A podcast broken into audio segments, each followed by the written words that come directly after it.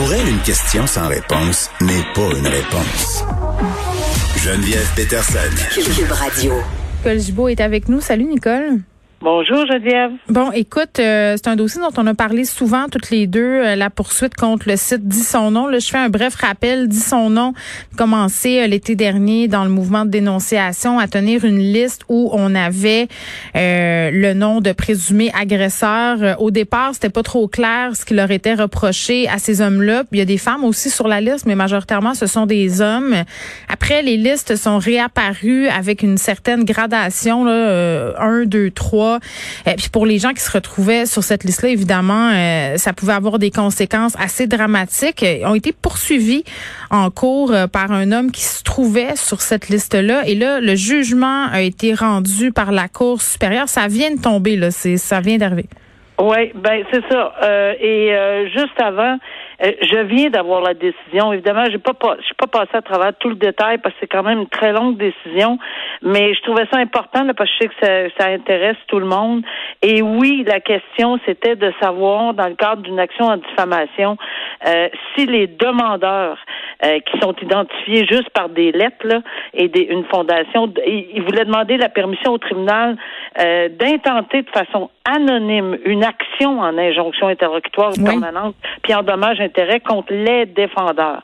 Les défendeurs étant, euh, euh, voyons, ça c'était, en tout cas, il y, a, plusieurs personnes, il y a, plusieurs. Mais il y avait euh, Jean-François Marquis qui poursuivait euh, ouais, mais là on parle pas de. Là c'est le compte. Là, on parle, non, c'est pas, c'est contre Jean-François. Euh, il y a AB, Fondation AB, Jean-François Rebiard.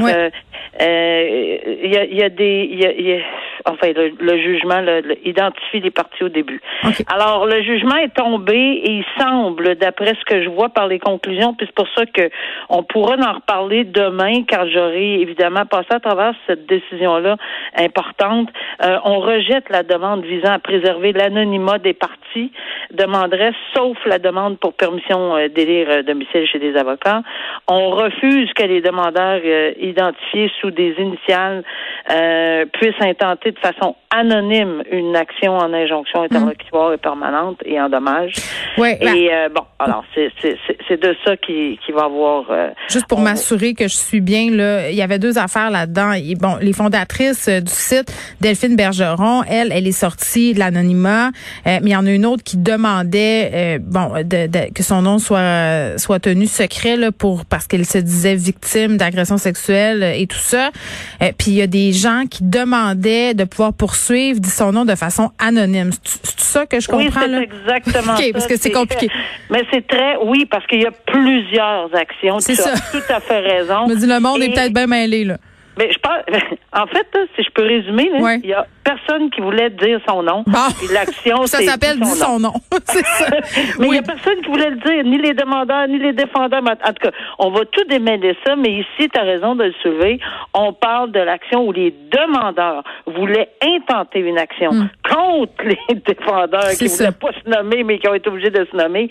Bon, alors tout le monde va être obligé probablement de dire son nom à un moment donné. Ben, ça me surprend vraiment pas parce des poursuites judiciaires devraient être, c'est public, là, à moins de, à moins de, d'une raison exceptionnelle. Bon, alors on ira là dans le détail plus demain si tu veux bien. Tu vas te plonger euh, là-dedans ce soir, grosse soirée.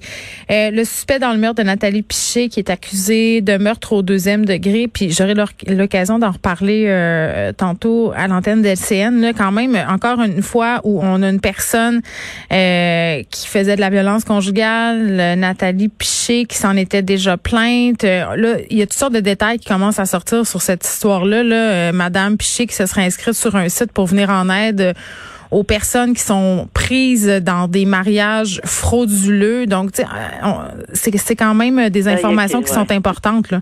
Oui, il y a des informations importantes. Puis ce qui m'a euh, beaucoup allumé ce matin quand j'ai lu le, du détail là-dessus, hmm. c'est que, bon, d'abord, premièrement, euh, le conjoint, M. Mouni, est accusé de meurtre au deuxième degré, euh, mais il avait été accusé en décembre, donc décembre 2019. Il faisait l'objet de d'accusations sérieuses. Voix de fait, sur madame. Mhm. Menace de, de mais c'est pas des menaces de mort, je pense qu'on parle de menace de brûler son appartement, mais ça fait partie des menaces dans le même article au code criminel. Euh, et séquestration.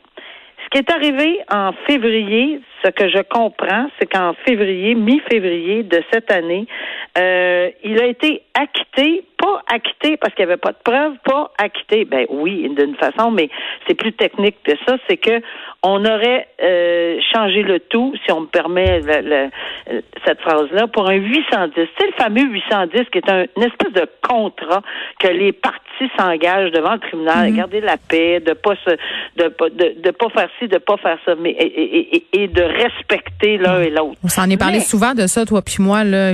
Oui, mais ici, ici, ce qui est et là, c'est là que l'alarme sonne. Juste avant d'arriver au 810. Euh, il y a également des informations qui me viennent à l'effet qu'il y aurait eu des demandes à la Cour, et ça, j'étais, j'en ai vu beaucoup dans ma carrière, mhm. entre décembre 2020 et aujourd'hui, il y aurait eu, avant le 810, demande d'alléger les conditions. Qu'est-ce que ça veut dire, les conditions de remise en liberté? Tu sais, ne pas entrer. D'habitude, là, en matière de violence conjugale, il n'y a aucun contact qui est permis, c'est ce que le tribunal ordonne.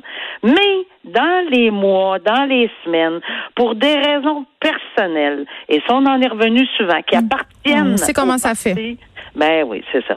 Alors, on ne sait pas de quelle façon ça de quelle manigance ou, ou vraiment c'était vraiment volontaire, mais on a demandé d'alléger. Mais pour demander d'alléger des conditions en matière de violence conjugale avec ce qu'on connaissait, c'est parce qu'on s'est assuré que la victime qui est décédée aujourd'hui mm. était nettement consciente et comprenait. Même chose pour le 810. Mais Nicole, c'est ça qui est un peu. Puis je, n'ai pas de, de solution. Puis je, suis curieuse de t'entendre sur ce que tu penses parce que tu sais, on s'est parlé souvent du 810 puis dans dans dans, dans, les propositions qui ont été faites, notamment sur le port du bracelet électronique, euh, parce que justement, euh, bon, les, les, agresseurs le brisent souvent, le 810, et sur cette fameuse euh, étude là, sur l'indice de dangerosité, à un moment donné, les dynamiques de violence conjugale, parce que tu sais, quand on va voir les commentaires sous les articles, souvent là, ça, ça nous montre un peu les préjugés qu'on a encore malheureusement sur ces situations-là.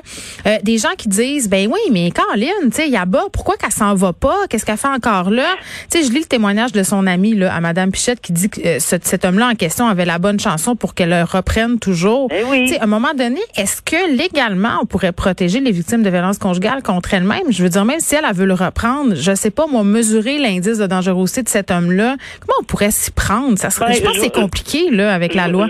C'est très très compliqué. Puis, puis empêcher quelqu'un, un adulte au Canada, de voir si on n'est pas, on peut pas, on, l'a fait avec la, loi sur la santé publique, mais il n'y a pas de confinement obligatoire. Là, on peut pas faire ça.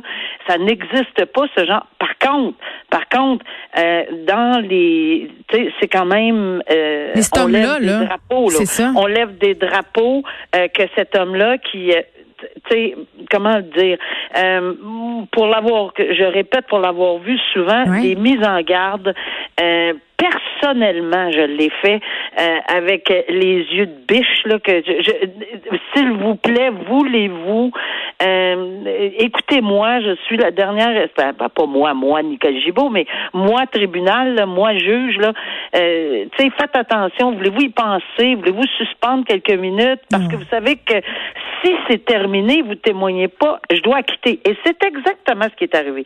Alors, voie de fait, menace de brûler quelque chose, son appartement, je crois, et séquestration, il a été complètement acquitté. Mais ça, on ne peut pas aller dans le cœur et dans la tête de quelqu'un qui dit Madame la juge ou Monsieur le juge, c'est ce que je veux. La couronne non plus. Mm. On a beau dire, c'est épouvantable de faire signer des 810. Euh, c'est, mais là, dans un cas comme ça, c'est peut-être même une petite mini protection. Parce que si elle voulait pas témoigner, la Geneviève, là, clairement pas témoigner contre lui, il est acquitté. Clairement acquitté sur le champ, puis ça, on n'a pas le choix. Mais la couronne a, dit, a probablement négocié avec la défense. Mais on peut avoir un 810 au moins? Ça change rien.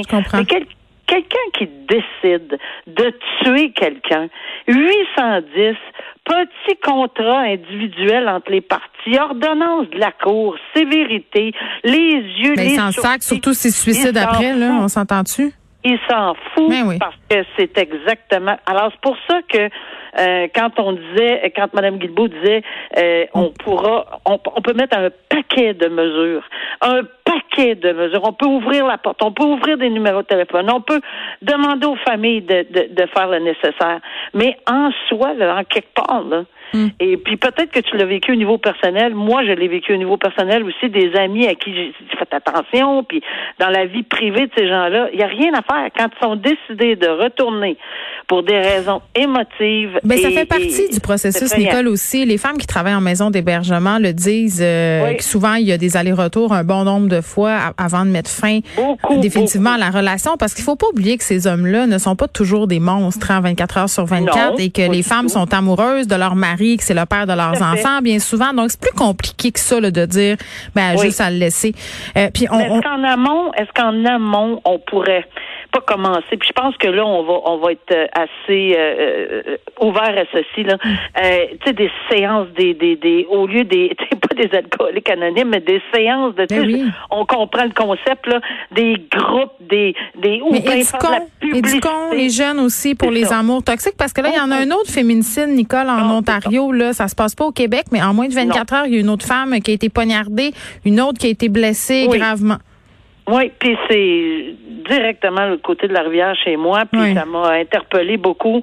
Euh, évidemment, c'est une. On parle au début, on était, on voulait pas faire de lien, mais là clairement, les médias ici dans la région annoncent que c'est son conjoint, mais qu'il ne vivait pas avec elle. Encore une fois, l'alarme qui sonne quand mm. on est séparés, puis c'est pas parce que ça fait une semaine ou deux. Là.